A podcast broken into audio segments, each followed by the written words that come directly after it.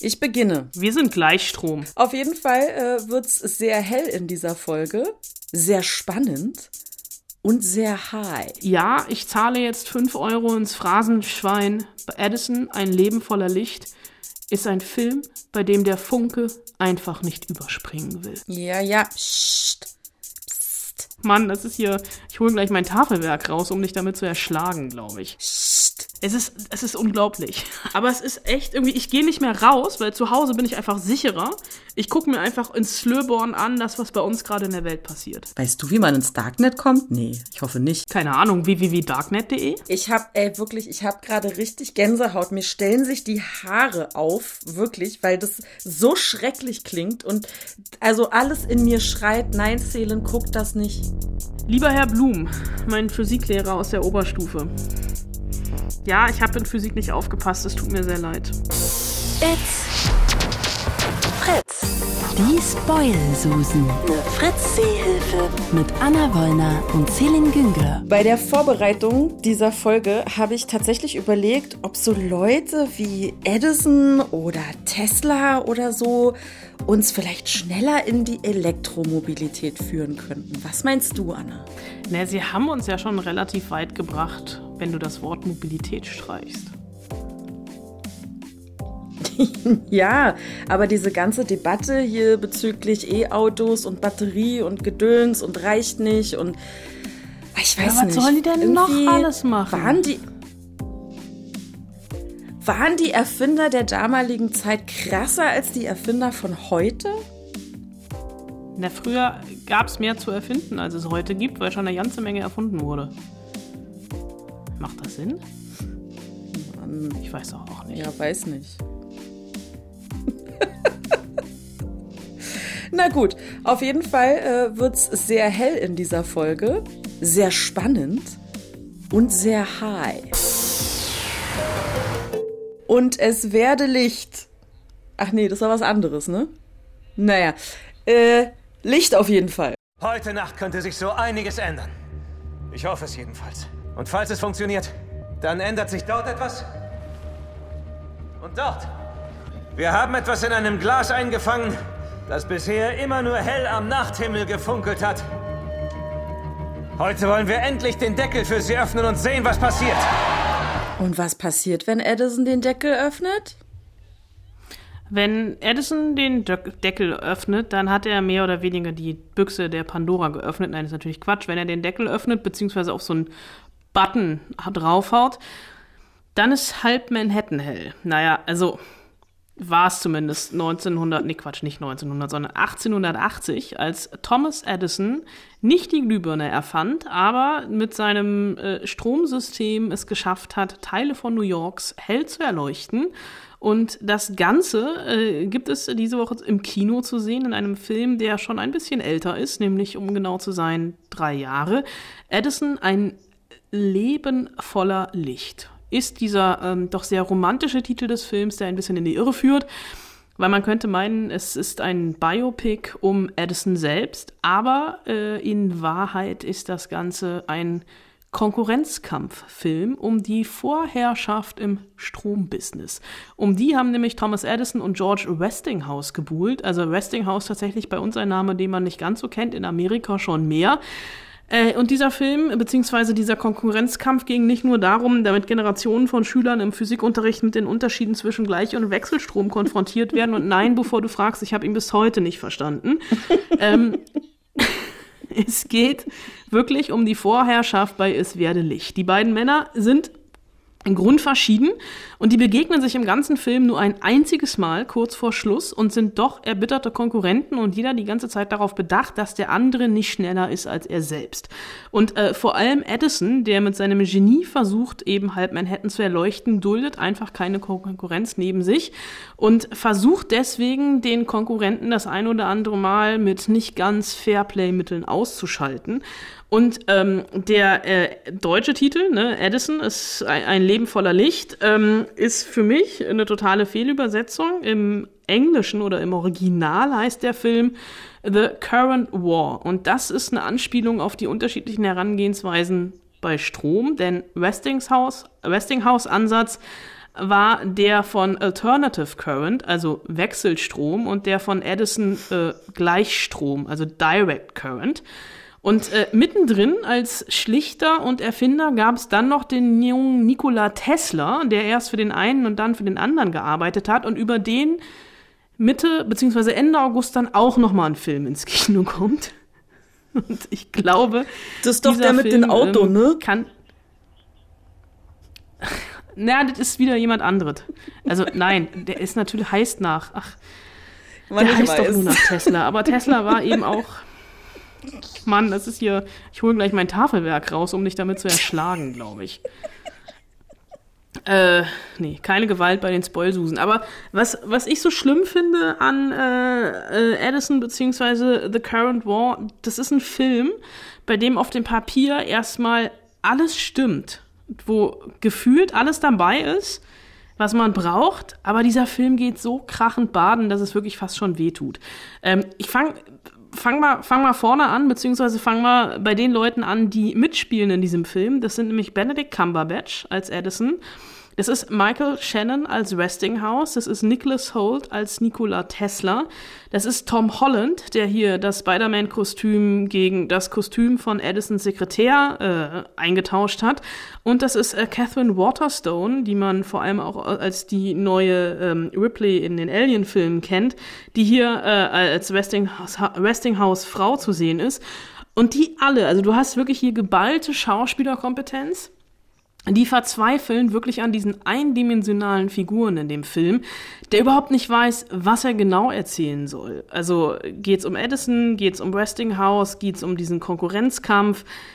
Es ist von allem so ein bisschen dabei und weil dieses fehlende Drehbuch mit einer sehr ähm, übertrieben mobilen Kamera versucht wird zu, wird zu kompensieren, die so zahlreiche visuelle Spielereien hat, die aber ins Leere laufen, um eben von der Geschichte abzulenken, ähm, funktioniert das vorne und hinten nicht. Dazu kommt dann noch, dass dieser Film eigentlich im Jahr 2018 als der große Oscar-Kandidat für Harvey Weinsteins The Weinstein Company ins Rennen geschickt werden sollte.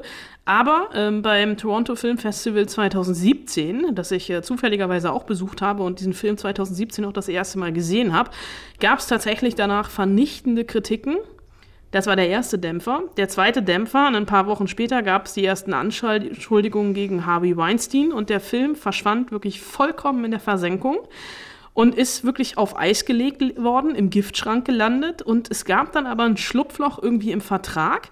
Und der Regisseur Alejandro Gomez Rejon, der den großartigen Film Me, Earl and the Dying Girl gemacht hat, und äh, Co-Produzent Martin Scorsese konnten den Film umschneiden, haben auch sogar noch mal ein paar Tage nachgedreht und haben den Film dann jetzt, zweieinhalb Jahre später, nicht als Theatrical Release, sondern als Director's Cut rausgebracht. Ähm, hat aber auch nichts gebracht. Also ich habe den Film im Director's Cut nochmal gesehen. Ich könnte jetzt gar nicht sagen, was anders ist als in der ersten Version. Es sind wohl zehn Minuten weniger. Film, der Film fühlt sich trotzdem noch an wie eine Ewigkeit. Und es bleibt am Ende tatsächlich ein Film über einen eigentlich spannenden Konflikt in der Welt der Erfinder, den der Regisseur aber einfach nicht zu fassen bekommt. Trotz all dieser tollen Kostüme und der tollen Schauspieler. Und ja, ich zahle jetzt fünf Euro ins Phrasenschwein Edison, Ein Leben voller Licht, ist ein Film, bei dem der Funke einfach nicht überspringen will. So, ich habe jetzt nur noch eine Frage. Nein. ja. Was ist der Unterschied zwischen Wechselstrom und Gleichstrom? Ich habe Physik in der neunten Klasse abgewählt. Das ging? Spätestens jetzt merke ich, dass das ein großer Fehler war. Ich habe keine Ahnung.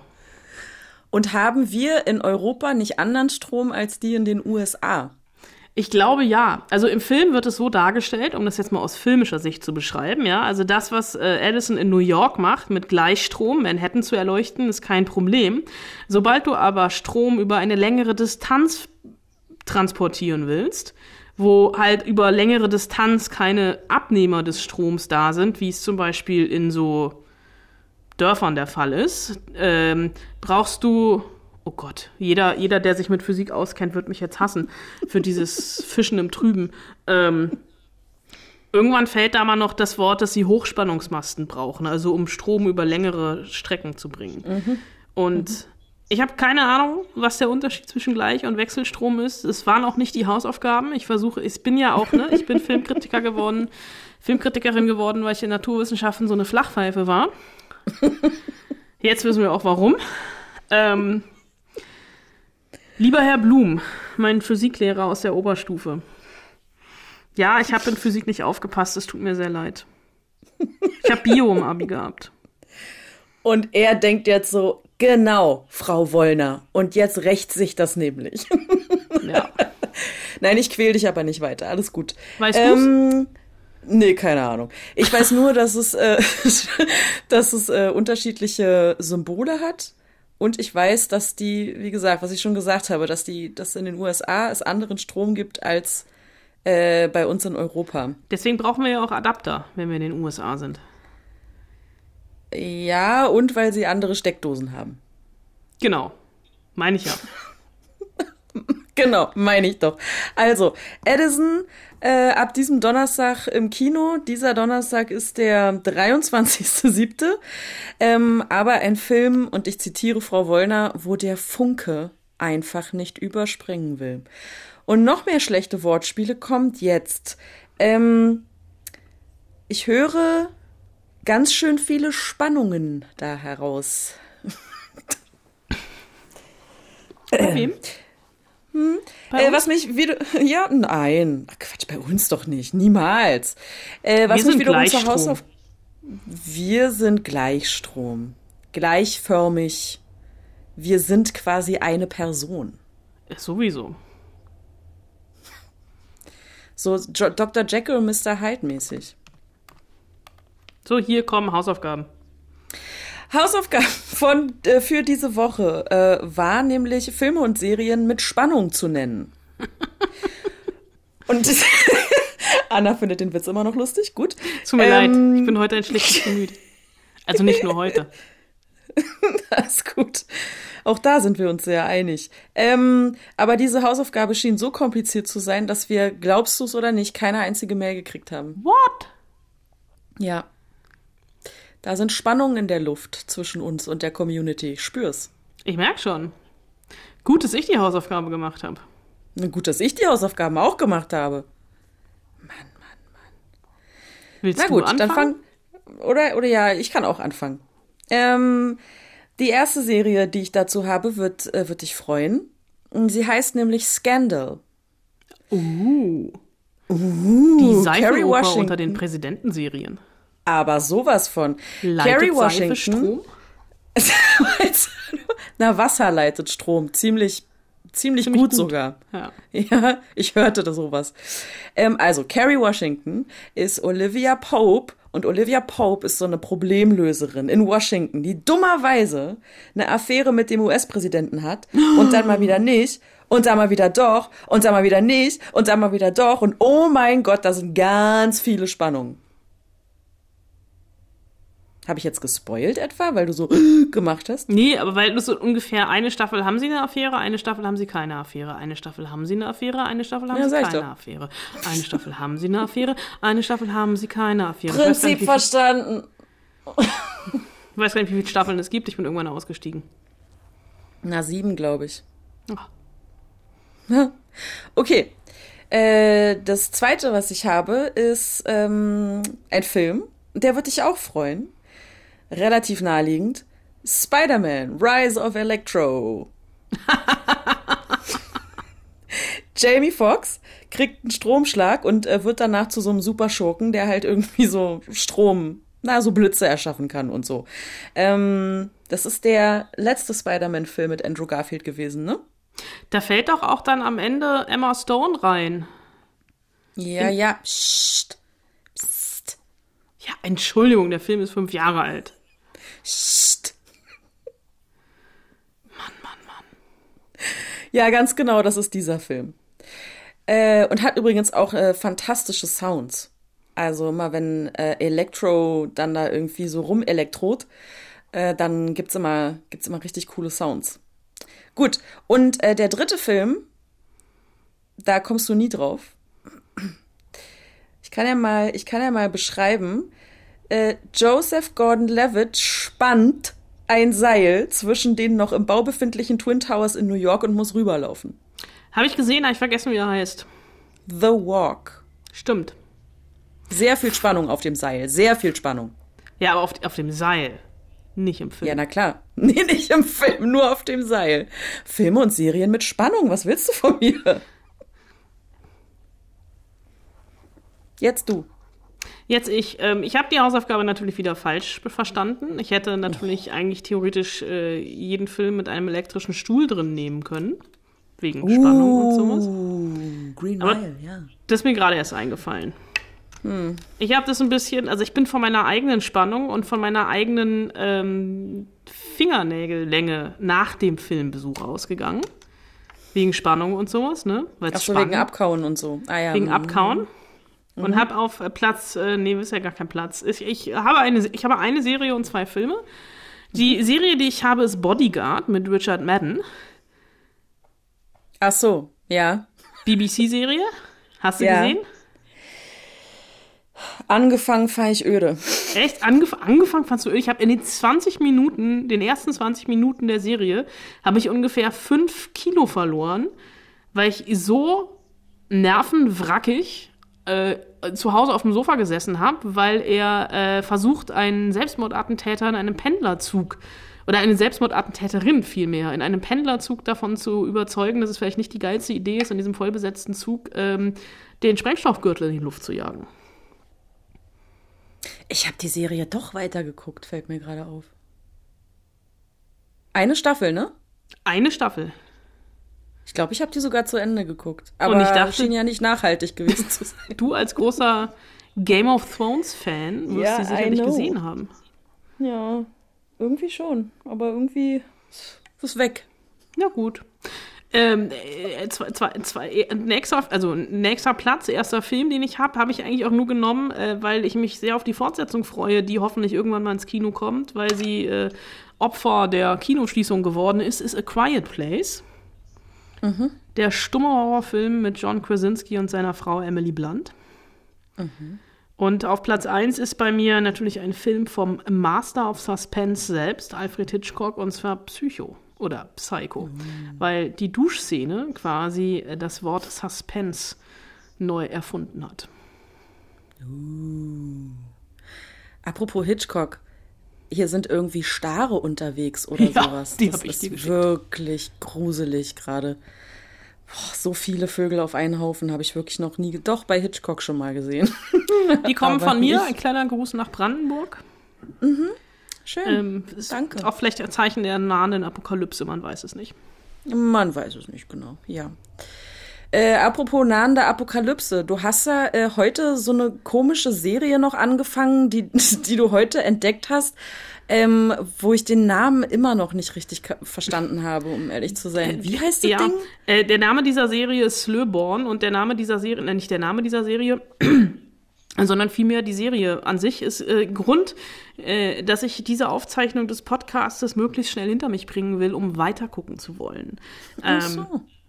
Ja, es tut mir leid, ich habe heute nicht ganz so viel Zeit. Ich habe mal wieder, ich suchte immer gerade wieder eine Serie und ich bin jetzt zur Hälfte durch.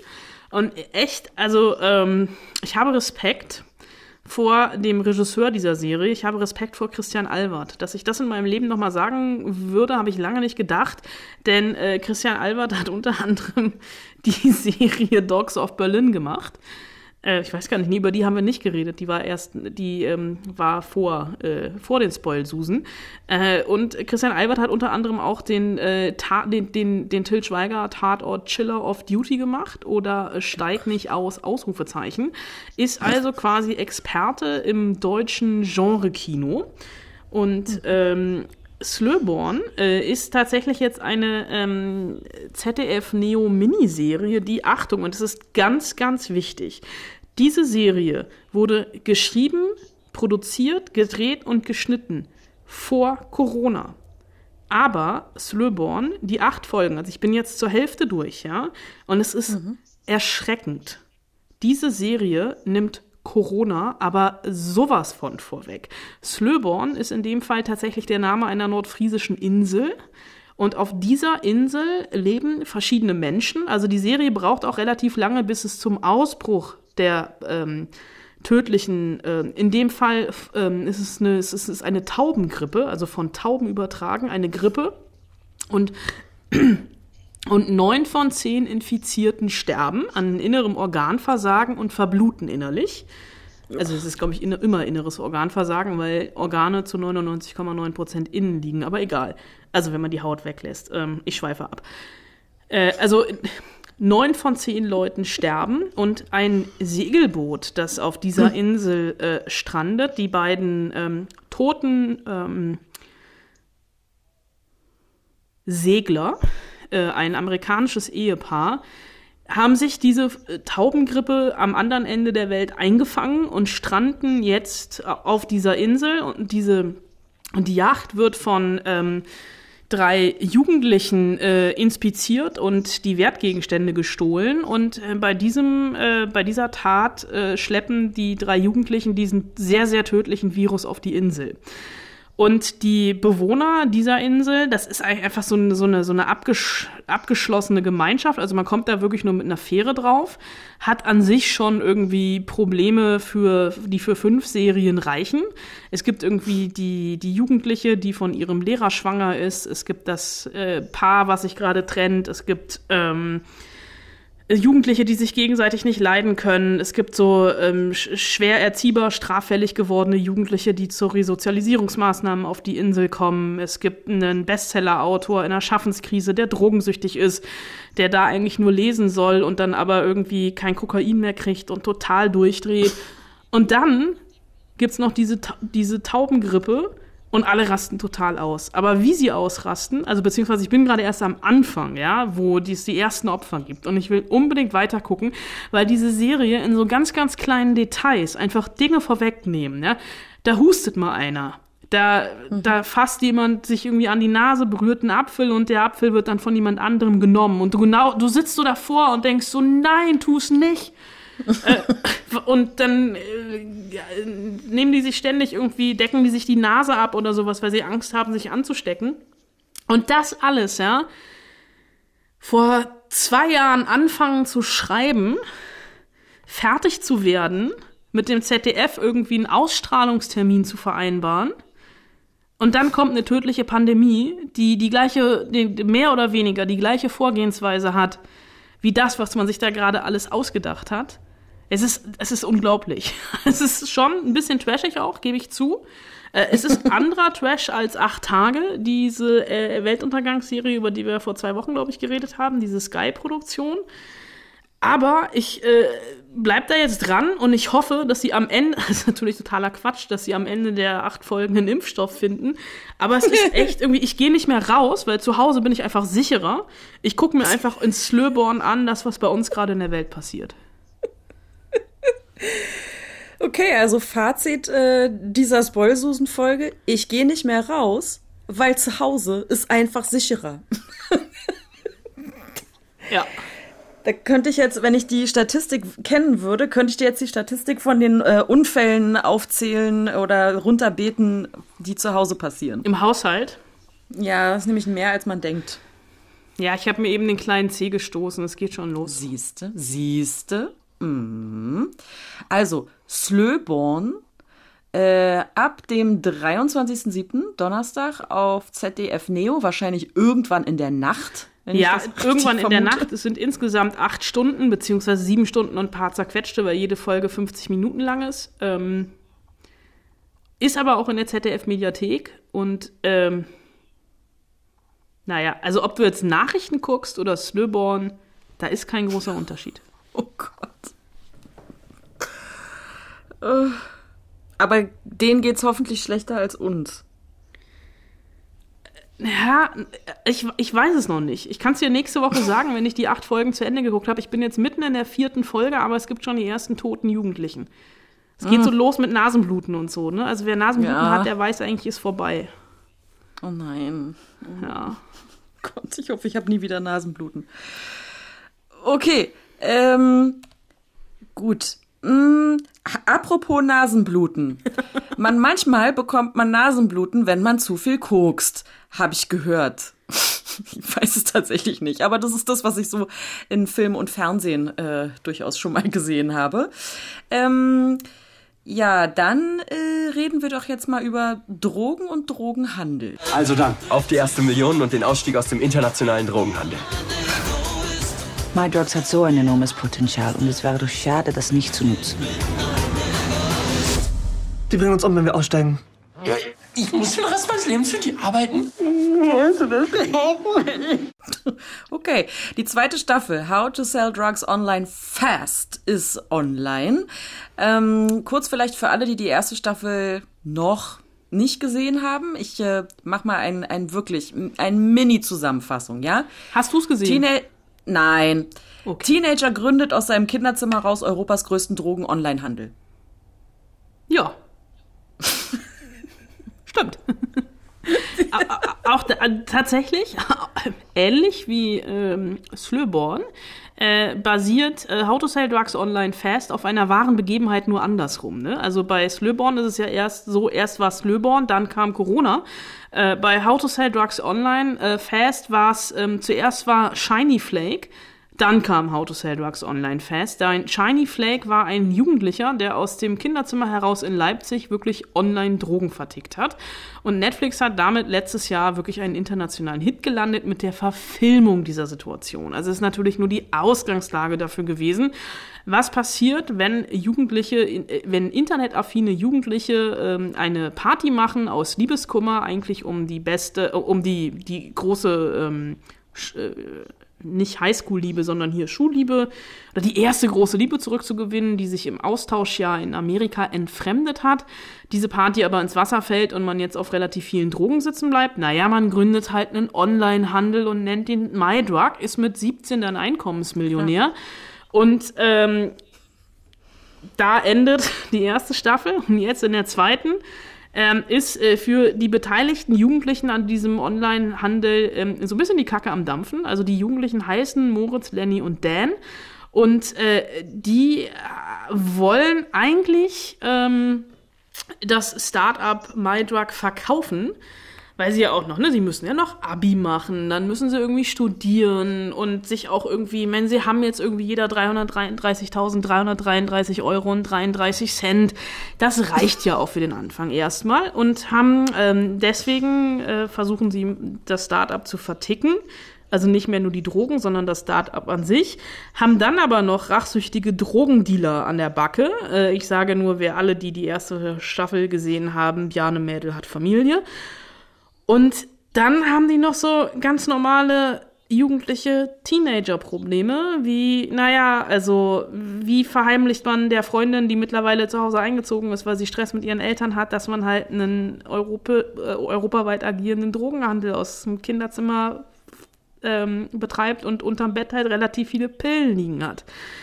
Und die zweite Staffel, und das ist das Schöne daran, macht genau da weiter, wo die erste aufgehört hat. Also die Macher, äh, Philipp Käsbohrer und Matthias Moormann, ähm, das sind Produzenten der Bild- und Tonfabrik in Köln, die unter anderem auch alles von Böhmermann produzieren bzw. produziert haben, haben sich aber tatsächlich mit der Serie so ein bisschen weiterentwickelt. Ne? Also wir haben Moritz, ähm, dann haben wir äh, Lenny, der im Rollstuhl sitzt und sich das erste Mal verliebt in dieser Staffel, und wir haben Dan, gespielt von Daniel Hartung, ähm, der so eigentlich der Schulschönling ist, ein bisschen dumm wirkt, ähm, aber eigentlich total unterschätzt ist und dem man eigentlich die ganze Zeit nur knuddeln will und sagt, Junge, alles wird gut. Ähm, das sind halt einfach keine klassischen Kriminellen, sondern die wollen halt einfach Anerkennung. Ne? Also Anerkennung im Netz, die sie auf dem Schulhof nicht kriegen, weil sie die Außenseiter sind oder zu Hause nicht bekommen, weil ihre Eltern sich nicht für sie interessieren. Und äh, ähnlich wie die erste Staffel ist die zweite jetzt auch schon so ein wilder Mix aus Comedy, Coming of Age und Drogenthriller.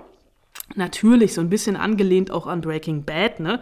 Das äh, kann man natürlich nicht von der Hand weisen, aber unglaublich charmant gespielt von Maximilian Mund, von Danilo Camperidis, Daniel Hardung, Lena Klenke und neu dabei Lena Ursendowski mit Figuren, die mitten in der Pubertät stecken, die sich so auf der Schwelle zum Erwachsenwerden erst noch finden und neu definieren müssen. Ähm, Und das ist schöne anal analog genauso wie digital. Und äh, das Ganze ist, äh, weil der Generationenkonflikt irgendwie schon im Konzept verankert ist, visuell, ich möchte nicht sagen bahnbrechend, aber schon ähm, sehr, sehr anspruchsvoll. Denn äh, natürlich wissen äh, die äh, Leute hier, was sie im Internet machen. Äh, und die, also die Jugendlichen und die Erwachsenen sind mit dieser Online-Welt total überfordert. Und so ein bisschen Überforderung steckt in diesem visuellen Konzept, weil hier ständig irgendwelche Chatverläufe aufploppen, Programmiercodes über den Bildschirm rasen, ähm, ständig blinkt irgendwas oder es kommt eine neue Nachricht. Das erinnert an in Versatzstücken so ein bisschen an Adam McKays The Big Short. Das war diese Finanzcrash-Satire mit Steve Carell und Ryan Gosling, falls du dich an die erinnerst. Und ja. es gibt halt immer wieder so, ähm, ich sage mal liebevoll für abgehängte ältere Zuschauer, so Erklärvideos, die mit schnellen Schnitten und in einem Wahnsinnstempo Zusammenhänge erklären und Ausflüge in die digitalen Weiten äh, des Internets macht. Aber tatsächlich, dass dir der Kopf raucht. Aber das will die Serie auch. Das ist halt eine ganz bewusste Entscheidung. Und ich fand die zweite Staffel, und das wird, glaube ich, viele Fans freuen, genauso charmant wie die erste. Also, die zweite Staffel How to Sell Drugs Online Fast ist äh, seit Dienstag, äh, seit dem 21. Juli auf Netflix verfügbar. Und du hast ja mit den beiden Machern auch genau über dieses Konzept ähm, gesprochen, neulich, übers Internet. ja, wir dachten, ähm, wir halten uns da mal mit der Serie und treffen uns in einem Zoom-Chatroom, nicht im Darknet. Na, Gott sei Dank. Weißt du, wie man ins Darknet kommt? Nee, ich hoffe Keine nicht. Ahnung, www.darknet.de? Kann man ja mal ausprobieren. Ich glaube nicht. Im Tatort würde man auch. so äh, ins Darknet kommen. Ja, wahrscheinlich. Ist wahrscheinlich auch com und nicht de, weil es international ist. Stimmt. Nur wie recht du hast. Du bist so klug. Ja. Nein, du hast auf jeden Fall mit den, mit den Machern äh, von der Serie gesprochen, ähm, genau über dieses, naja, überfordernde visuelle Konzept. Genau, und weil wir uns noch immer mitten in einer globalen Pandemie befinden, die in Slöborn losgelöst wird, äh, lo, äh, äh, losgeht, haben wir uns tatsächlich über Zoom getroffen mit Video. Sicher, und sicher. was ich sehr charmant fand, um das jetzt. Ich hoffe, ich kriege keinen Ärger von Netflix. Ich war die Erste an dem Tag. Und die waren noch nicht so weit und mussten irgendwie noch aufbauen und waren drei Minuten damit beschäftigt zu gucken. Also weil wir diesen, äh, das ist ja mittlerweile, also so, sowohl für Podcasts, Radio, Print und auch Fernsehkollegen, diese Zoom-Interviews. Und die Fernsehkollegen kriegen dann halt einfach das ganze Bild zugeschickt und da steht dann in der Mitte ja immer so ein Pappaufsteller vom Film. Also wie wir das auch immer aus dem Fernsehen kennen, wenn irgendwelche berühmten Leute über irgendein Produkt reden, was sie gerade bewerben, dass halt irgendwie so ein Poster, ein Plakat vom Film im Hintergrund steht. Und die beiden, Philipp Käsbohrer und Matthias Mohrmann, waren äh, vor dem Interview drei Minuten damit beschäftigt, dieses analoge Pappplakat auf einen Stuhl zu stellen und rauszufinden, in welchem Abstand es hinter ihnen stehen muss, dass es ähm, gut sichtbar ist. Ich fand es ähm, äh, sprach Bände dafür, äh, dass sie äh, im, in der Serie an sich äh, mit allen digitalen Darstellungsweisen überhaupt kein Problem haben, aber im echten Leben braucht halt drei Leute und drei Minuten, um ein Plakat zu positionieren. Aber ich habe die dann auch erstmal gefragt oder wollte erstmal wieder von denen wissen, ob es für die zweite Staffel, ähnlich wie in der ersten, denn auch eine reale Vorlage gab. Naja, ich glaube, das war ja in der ersten Staffel schon so, dass wir äh, zwar inspiriert waren von dieser einen Geschichte, sind natürlich aber auch noch auf viele andere Fälle gestoßen, äh, wo es quasi ähnliche äh, Mechanismen gab von jungen Nerds, die irgendwie sich in dieser Anarchie des Internets auskennen und wissen, wie sie da ähm, äh, sich vor, ja, wie sie da anonym bleiben können, vor allen Dingen, und äh, dadurch quasi Türen offen stehen für äh, die eine oder andere illegale Sache. Und ähm, wir haben ja dann eher versucht, äh, uns eben nicht an den tatsächlichen Ereignissen des Falls entlang zu hangeln, sondern eher aus diesen Fällen, die wir gefunden haben und den Vorlagen, ähm, so eine Figurenpsychologie zu entwickeln. Was treibt eigentlich solche Figuren an? Äh, mit äh, welchen Fragen setzen die sich auseinander? Wieso ähm, machen die das denn? Die sind ja keine ganz klassischen Kriminellen, die irgendwie aus einem kriminellen Umfeld kommen, sondern das sind ja Leute, denen geht es ja viel mehr um äh, Anerkennung und um äh, quasi im Internet jemand sein, wie so ein, fast, fast wie so eine Art Computerspiel, ja. Und äh, äh, da haben wir natürlich sehr viel Zeit in der ersten Staffel verbracht, äh, damit überhaupt so einen äh, Motor zu bauen, also eine Figurenkonstellation zu finden, die durch ihre Eigenheiten ähm, äh, unterschiedlichste Strömungen aufeinanderprallen lassen und somit dann einfach eine Erzählung äh, voranzutreiben. Äh, und das ist eben das Schöne, wenn man so einen Motor einmal gebaut hat und die Figuren einmal gut gegeneinander und miteinander aufgestellt hat, ähm, dann kann man einfach weitererzählen. Und dann äh, braucht man gar nicht irgendwelche Ereignisse, die man sich abguckt, sondern äh, man sucht eigentlich, Welt. genau, man sucht in den Figuren äh, nach deren Zielen und nach deren, deren Ziele und wie die sich dann verändern können. Ja. Aber ihr habt ja diesen gut funktionierenden Motor gehabt, wo ihr dann ist dann, also so eine Figur ähm, wie Kira von Lena Osendowski gespielt, ist sie dann Öl, die nochmal in den Motor gegossen wird oder wird der Motor größer gemacht? Oder Sand, den man noch ein bisschen ins Getriebe macht, äh, dass man auch was zu reparieren hat. Also das ist natürlich, äh, im Idealfall äh, stellt man dem Fahrzeug natürlich möglichst viele Hindernisse in den Weg äh, und guck mal, was das Fahrzeug sich dann einfallen lässt, um da drum rumzukurven. Also das ist eher der, die Art und Weise, wie man damit arbeitet. Also gerade auch, als wir dann am Ende der ersten Staffel ähm, äh, entschieden haben, dass quasi der, die antagonistische Kraft der ersten Staffel eigentlich dann auf einmal Part of the Team ist.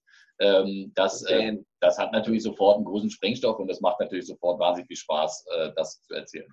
Ja, das war im Prinzip bei der zweiten Staffel auch ganz wichtig, im Prinzip den Fokus nochmal mehr auf die Figuren zu legen und die Konstellation zwischen denen und eben diese Unterschiedlichkeit äh, nochmal hervorzuheben und die dann aufeinander prallen zu lassen. Und dann ist es auch ganz oft so ein schönes Element, eben nochmal eine neue Figur reinzuholen in die Welt, die so noch nicht da war. Das ist natürlich auch sehr spannend, damit ne, entstehen dann eben neue Dynamiken.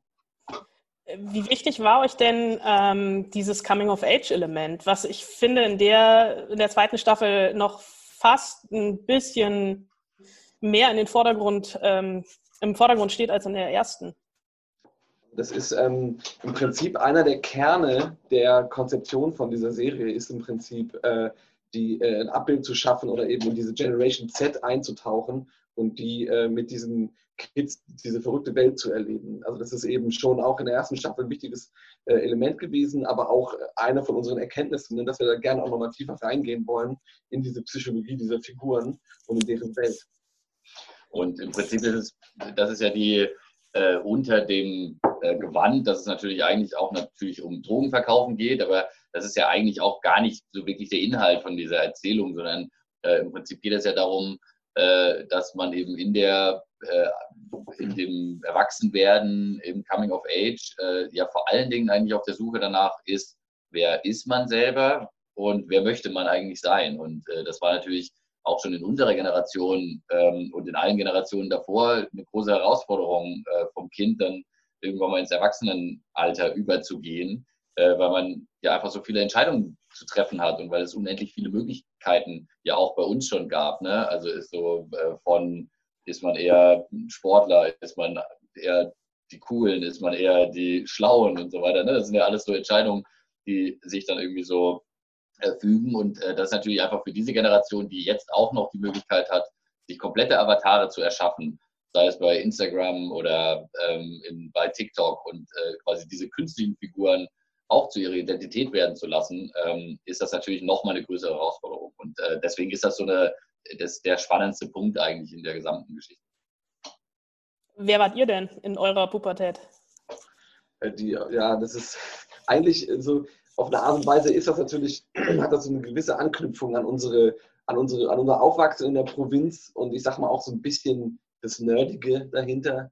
Ne? und äh, äh, natürlich, wir sind halt an irgendeinem Punkt, als wir dann ähm, im Studium waren und auch im Prinzip in Kellern irgendwelche Sachen zusammen gemacht haben, halt nicht abgebogen, haben Drogen verkauft und haben dann angefangen, Filme zu machen. Aber ich sag mal, die Basis ist nicht ganz unähnlich. Ja, wir waren auch die, diejenigen, deren Eltern bei Aldi in der Schlange standen, um ihren Kindern den neuen Aldi-PC zu kaufen, damit die Kinder dann illegale Software runterladen können, um damit Filme zu machen. Also das ist so die, das vereint uns auf jeden Fall beide. Das ist, glaube ich, der gesündere und gewaltfreiere Weg. Ja, tatsächlich. Aber das ist natürlich, wenn man den. Äh, Gesünder, aber Gewalt. ja. wenn man den äh, äh, in diesem Stoff so drin ist wie wir und so viel recherchiert und liest, dann äh, versteht man auch den Reiz. Also es ist schon. Äh, man, das, wir sind schon ganz froh, dass uns das nicht begegnet ist auf unserem Weg. Da kann man auch mal eine falsche Entscheidung treffen. Das ist durchaus möglich. Wie sah denn eure Recherche aus? Also mir ist es ähm, gestern beim, beim, Gucken wieder extrem aufgefallen in diesen, äh, ich sage jetzt einfach mal in diesen Big Short-Sequenzen, diese ganz schnellen, die mich einfach, also ich glaube, das habt ihr zur ersten Staffel auch in Interviews gesagt, dass es so ein bisschen die, die filmische Referenz war, der Adam McKay-Film über die Finanzkrise, also dieses ganz schnelle, staccatohafte, was natürlich bei euch so ein bisschen aus diesem Musikvideo, aus dem Musikvideo-Background äh, kommt. Aber bei den Recherchen, also wie habt ihr es dann, wie seid ihr das angegangen, diese Fülle an Informationen so zu verdichten, dass ich als Zuschauer da sitze, 30 Sekunden oder so einen einminütigen Clip sehe, mir am Ende der Kopf raucht, ich denke, ich habe nichts verstanden, aber dann im Gucken der Serie irgendwann merke, ah, irgendwie habe ich es doch verstanden, weil sonst wäre ich jetzt raus. Mhm. Ja, ja es ist ein äh, ganz klarer Layering-Prozess. Also wir ähm, äh, schreiben die Serie möglichst wenig impulsiv äh, und stellen sie auch möglichst wenig impulsiv her. Also das ist eine, äh, die soll natürlich so wirken, dass auch einfach vieles spielerisch wirkt, ähm, aber dahinter steckt schon ein sehr strukturierter Prozess, ein möglichst strukturierter Prozess. Wir arbeiten in einem Writers Room, haben da viele Augen, die äh, auf die Folgen gucken. Wir arbeiten sehr eng mit äh, unseren Producerinnen äh, bei Netflix zusammen, äh, die auch da nochmal äh, zwei Augenpaare drauf gerichtet haben.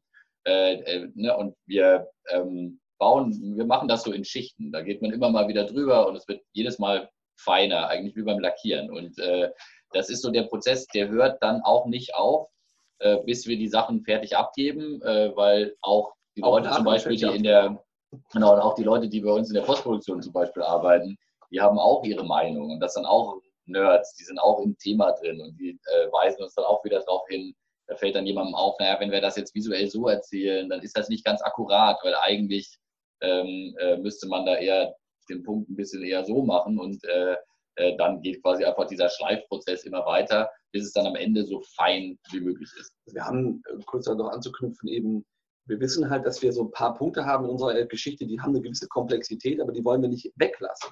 Das heißt, wenn es um Thema Bitcoins geht oder, äh, oder eben um eine, eine, eine Figur zu erklären, die Kira, die eben Phishing-Mails macht, dann wollen wir natürlich kurz einmal dem Zuschauer erklären, na guck mal, so funktioniert das. Und da arbeiten wir halt ganz eng, und das ist, glaube ich, auch so ein bisschen auch im Kern der Firma auch verankert, mit Leuten zusammen, die halt wissen, was das wirklich ist, damit das halt eben auch stimmt und eben auch so ein Level hat äh, der Komplexität. Natürlich rauscht der Kopf, weil man das nicht so ganz alles aufsaugen kann, aber wir bauen die Sachen natürlich auch immer aus so einer subjektiven oder, oder aus so einer Figur heraus. Ne? Ähm, und und äh, wir wissen auch, dass man da nicht alles immer mit aufnehmen kann, aber wir, wir machen ja auch eine Serie für Leute, die auch mal Stopp drücken können zurückspulen, nochmal angucken können. So, ne? Also wir sind ja nicht im Linearen. Und ähm, genau, und wir haben natürlich einen großen Rechercheprozess gehabt, davor Thema Generation, aber natürlich auch Thema Darknet, Drogen und so. Wir haben das natürlich begleitet äh, die letzten vielen Jahre, was da passiert ist, so ein bisschen, ähm, bis dann der Entschluss kam, da, da machen wir mal was draus. Ähm, und haben natürlich uns viel mit diesem ganzen Thema auseinandergesetzt und ähm, reingebudelt. Und da hilft auch tatsächlich natürlich ein bisschen diese öffentlich-rechtliche Herkunft. Ne? Also auch genau, so. Ganz ähm, viel Drogen gekauft. So, die musst du auch alle einmal ausprobieren. Und ähm, haben wir gedacht, ah, lass uns lieber Filme machen. ja, und die öffentlich-rechtliche Herkunft hilft natürlich auch, also einfach zu wissen, auch wie journalistische Unterhaltung funktioniert, ähm, wie das auch funktioniert, dass man natürlich faktentreu arbeitet, dass wir nicht irgendwelche Dinge einfach so behaupten, äh, weil wir uns ja auch mit einem relevanten Thema auseinandersetzen. Äh, was ja auch an, an, einfach viele Anknüpfungspunkte in der Realität und im Zeitgeist hat. Und auf der anderen Seite ist es trotzdem unterhaltsam zu verpacken. Da haben wir ja auch in anderen Formaten schon viel Erfahrung gesammelt und es hilft natürlich auch, ähm, um da, ja, um da einfach quasi was zu erzählen und was zu sagen zu haben, aber gleichzeitig auch ein bisschen Spaß dabei zu haben. Aber ich, also was ich wirklich herausragend finde, ist das visuelle Konzept. Wenn ich irgendwie an ältere, vor allem Kinofilme zurückdenke, wo, also zu den Anfängen des Internets, wo wir den Protagonisten vom Computer sitzen sehen, äh, der tippt, wir hören das Klackern und dann aus dem Off-Kommentar irgendwie so äh, liebes Tagebuch. Ähm, das ist ja bei How to Sell Drugs Online ähm, komplett anders. Und es hat sich ja da auch in den letzten Jahren was in, total, also es ist nicht mehr einfach nur, dass Chatverläufe dann von links unten nach rechts oben über die Leinwand fliegen. Ähm, wie habt ihr das visuelle Konzept für die Serie entwickelt? Also ich, ähm, ganz zu Beginn stand im Prinzip die Grundidee zu sagen, wir, ähm, wir tauchen ein in diese, in, die, in diese mediale Welt, die uns alle umgibt. Ne? Auch die Figuren eben, in deren Alter umgibt, von Instagram, WhatsApp und so weiter. Und die ist halt total divers. Die hat eigentlich gar keine Grenzen. Die ist auch dirty. Die ist nicht schön eingepackt und stilvoll, sondern die ist auch manchmal sehr direkt und sehr, ne? da gibt es auch immer ein Gift, das kommt rum oder so. Und natürlich wissen wir auch, dass jeder durchschnittliche Gen Z-Mensch sozusagen anderthalb tausend Nachrichten in der Woche bekommt. Ne? Und das war sozusagen die konzeptionelle Basis, zu sagen, wir wollen damit eben erzählerisch arbeiten. Deswegen wurde auch im Writers Room damit aktiv gearbeitet. Das ist nichts, was dann später kommt, sondern das, ist, äh, das wurde natürlich entwickelt. Und, ähm, äh, und dann haben wir daran haben eine ganz harte Prämisse uns gesetzt. Wir sagten, wir wollten das so authentisch wie möglich machen. Ne? Es gibt ja in der Filmindustrie, wenn man dachte, oh, da muss jemand SMS schreiben, da gibt es so Dienstleister, die bringen dann einem so ein Tatort-Telefon. Da kann man dann sagen, in zehn Sekunden bitte klingeln und dann gucken uns das alle an, denken so, was für ein Scheiß. Das können wir doch nicht ernsthaft machen. Und dann haben wir im Prinzip äh, mit unserem äh, äh sehr eng an uns angedockten äh, Grafikdesignern und Post-Production-Team haben wir dann im Prinzip ähm, sehr akkurate Konzepte entwickelt. Wir haben, wir haben sehr lange darüber diskutiert, welchen Laptop eigentlich welche Figur hat. Ne? Weil er erzählt ja, also jedes Device erzählt ja auch so ein bisschen, ah, Android, okay, ist so, ne? Und, oder ist, da haben wir halt so ein bisschen mit überlegt, ne, dass natürlich irgendwie die, die Figuren alle unterschiedlich ausgestattet sind oder auch unterschiedliche Messenger benutzen untereinander. Ne? Das ist ja auch, wir wissen, wissen wir alle, ne? Es gibt Leute, die sagen so, nee, WhatsApp meine ich. So, ne? Und das heißt so, da haben wir halt versucht, sehr authentisch ranzugehen, haben eben da sehr viel Arbeit reingesteckt, äh, dass, dass, äh, dass auch eben hinzukriegen, ne, dass sich das auch dann später so anfühlt. Und es ist, in, wir haben im Prinzip auch einen eigenen Job dafür am Set entwickelt. Also wir, es gibt am Set auch jemanden, der, und das war natürlich für die Leute, die so ein bisschen mehr Erfahrung schon im äh, Filmemachen hatten, auch erstmal neu und äh, gefühlt erstmal eine Störung, bis sie dann irgendwann mal festgestellt haben, dass es ohne den gar nicht geht, der quasi diese ganzen Screens und Devices bespielt. Also das ist ja jeder Bildschirm, da muss ja immer ein Inhalt drauf sein. Das geht ja nicht, wir machen das, das nicht alles. Echt, man kann wirklich tippen. Genau, die haben alle Accounts, die können alle miteinander in echt schreiben. Und äh, die, das große Ziel war vor allen Dingen, ähm, äh, ich, ich glaube, das kann man, äh, wenn man so zurückgeht in der Filmgeschichte, äh, da gab es dann irgendwann mal auch äh, die Herausforderung, das Telefon quasi in die filmische Erzählung zu integrieren. Das war am Anfang auch wahnsinnig hölzern und unnatürlich und galt immer als äh, gefühlskalt und eigentlich ähm, unmöglich. Und äh, irgendwann mal hat sich das normalisiert. Und das war so ein bisschen die Herausforderung, die wir uns selbst gestellt haben, weil wir wissen ja alle, wie emotional das ist. Wir wissen ja alle, wie erschüttert man sein kann oder aber auch erfreut, wenn auf einmal eine SMS ankommt, mit der man nicht gerechnet hat.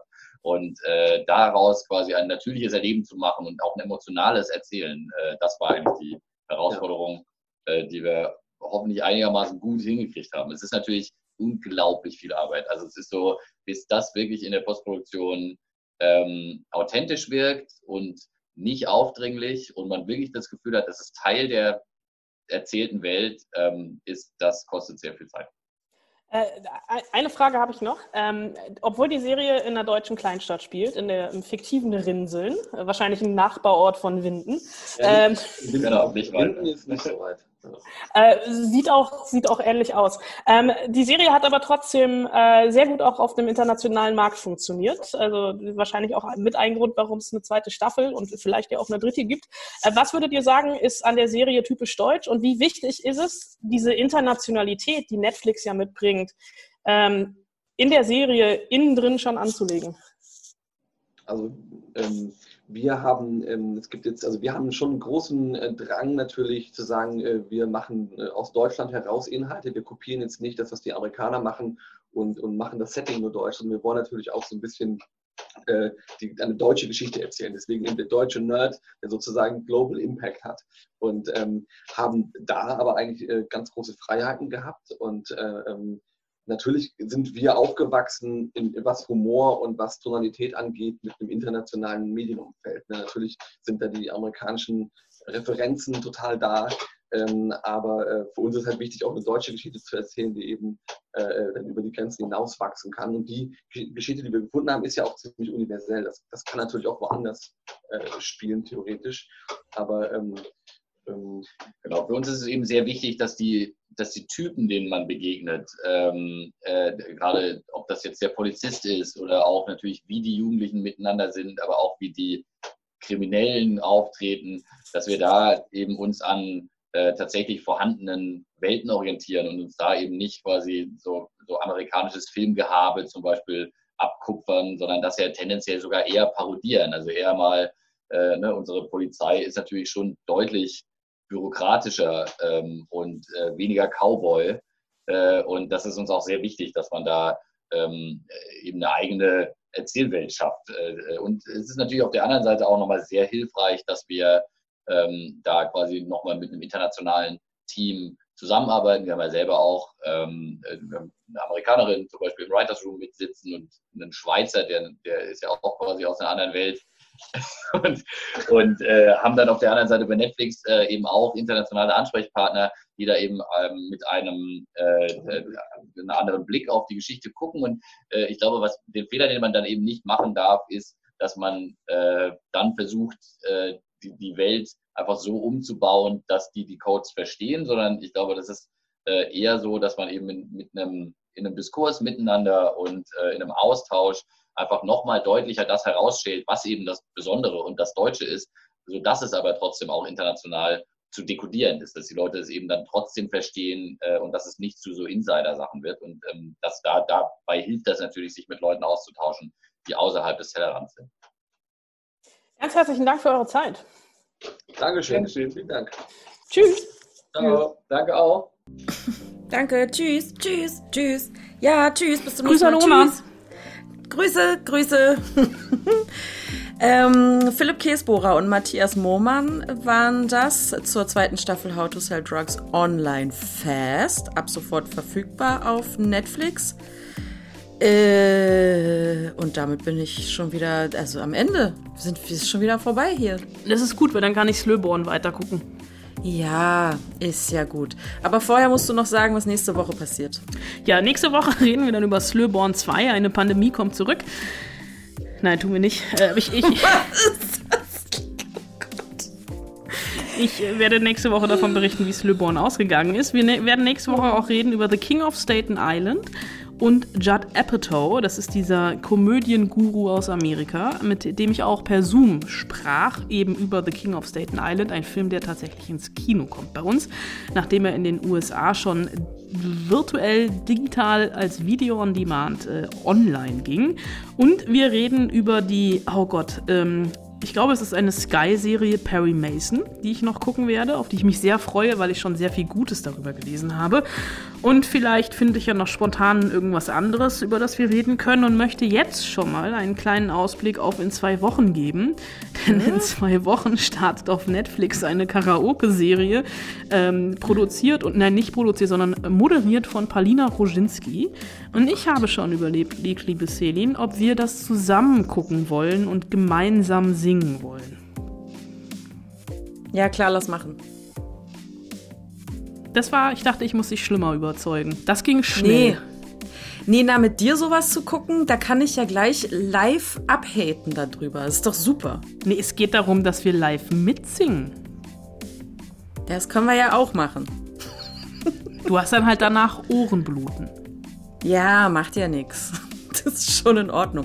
Aber das ist sowieso voll die gute Idee. Warum gucken wir denn nicht mal Dinge zusammen? Ah, du bist bestimmt ein stiller Gucker, ne? Oh, ich Also hasse ich ja Leute, die neben mir reden. Ja, ich auch. Oder du musst vorher das schon geguckt haben und dann gucken wir es gemeinsam Ja, genau. und lassen das Aufnahmegerät laufen und dann gucken wir mal, was passiert. Ich glaube nicht. Okay, aber ist das jetzt hier wirklich ein ernst gemeintes Angebot, das zusammen zu gucken und zu singen? ja, weil ich ja weiß, wie gerne du singst. Was ist denn eine Karaoke-Serie zum Gott, um Gottes Willen? Na, da guckt man irgendwie, also da kommt Karaoke und ich habe doch keine Ahnung, ich habe es doch noch nicht geguckt. Ich warte doch auf dich mit sowas. Und warum moderiert es jemand? Ist das so ein Live-Event oder was? Das, warte, das, nee, Netflix und live geht ja nicht. Es heißt Nee, Sing on Germany mit Palina Roginski. Was ist das denn schon wieder für ein Netflix präsentiert mit Sing on Germany eine brandneue, temporeiche und energiegeladene Karaoke-Show. Ein Gesangswettbewerb, mal ohne Jury, ohne Plattenvertrag, dafür mit vielen schillernden Kandidatinnen, die sich bis, um bis zu 30.000 Euro betteln. Im Mittelpunkt der Show, die am Freitag, den 7. August auf Netflix startet, steht Partyhost Palina Roginski. Die Moderatorin und Schauspielerin tanzt sich mit ihren mitreißenden Openings, der Palina-Performance, die sie mit den bekannten Choreografen Marvin R. Smith eingeübt hat, in die Herzen der Netflix-ZuschauerInnen. In sieben du, Folgen geben jeweils Ja. sechs Amateursängerinnen ihr Bestes, um den Jackpot zu knacken. Der Clou, der eigens entwickelten Vocal Analyzer ist unbestechlich und zeigt sofort an, ob Kandidaten die Töne treffen oder nicht. Also müssen wir gar nicht singen, sondern Kandidaten singen. Ja, ich glaube, man kann trotzdem mitsingen, oder? Naja, also bei äh, dem Eurovision Song Contest Film habe ich auch mitgesungen. Das stimmt. Volcano Aber Achtung, hier steht auch, natürlich werden die Song-Lyrics auch eingeblendet und laden die Zuschauer zu Hause zum Mitsingen ein. Ja. Wir probieren das einfach Ich habe, mal. ich habe, ey, wirklich, ich habe gerade richtig Gänsehaut. Mir stellen sich die Haare auf, wirklich, weil das so schrecklich klingt und also alles in mir schreit, nein, Seelen, guck das nicht. Ja, es klingt so schrecklich und für mich schreit es nach, hey, Anna und Celine, macht das zusammen und blamiert euch bis aufs Blut. Das ist mein Ansatz. Gut, darüber werden wir noch reden. Wir können dann nächste Woche nochmal drüber reden, ob wir dann die Woche drauf uns blamieren wollen oder nicht. Ja, so machen wir das. Ihr könnt jetzt auch gerne schreiben an spoilsusen.fritz.de und sagen, nein, tut es bitte nicht, denn das wäre der letzte, das wäre der erste Grund, um diesen Podcast nicht mehr zu abonnieren. Dass wir singen. Wenn wir singen. Also in Podcasts, in dem ich singe, würde ich auch nicht hören wollen.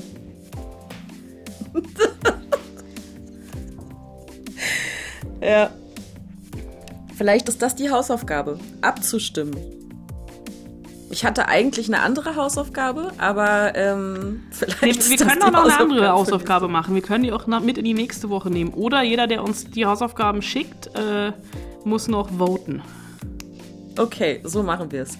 Jeder, der uns eine Hausaufgabe schickt, die ich gleich äh, stellen werde, muss abstimmen, sollen Anna und ich gemeinsam diese merkwürdig klingende Show gucken äh, und singen. Ja oder lieber nein. so, äh, dann habt ihr jetzt zwei Wochen Zeit. Wir werden diese ähm, Abstimmung in der nächsten Woche weiterführen und dann gucken wir mal. Wollen wir es so machen? Unbedingt. Sehr gut. Dann kommen wir jetzt zur äh, Hausaufgabe für nächste Woche. Und zwar hat mich Perry Mason darauf gebracht. Und es geht jetzt wirklich ausschließlich um Serien. Die besten Krimiserien. Relativ einfach. Also für Menschen, die Krimiserien gucken. Äh, schreibt uns an spoilsusen.fritz.de. Und ich bin wirklich mal gespannt, was ihr dann so bringt. Äh, und ich bin vor allen Dingen gespannt, was ich so bringe, ob ich die Hausaufgaben überhaupt erfüllen kann, denn ich gucke ja keine Krimiserien. Ich liebe Krimiserien und ich freue mich jetzt schon, weil ich vielleicht Inspirationen bekomme. Ja, ich weiß. Naja, seid gespannt, ne? Und nicht vergessen, voten, ob Anna und ich uns zum Nappel machen sollen oder nicht. Liebe Grüße, eure Spoilsusen. Viel Spaß im Klammer auf, Heim, Klammer zu, Kino. Oder in der Karaoke-Bar.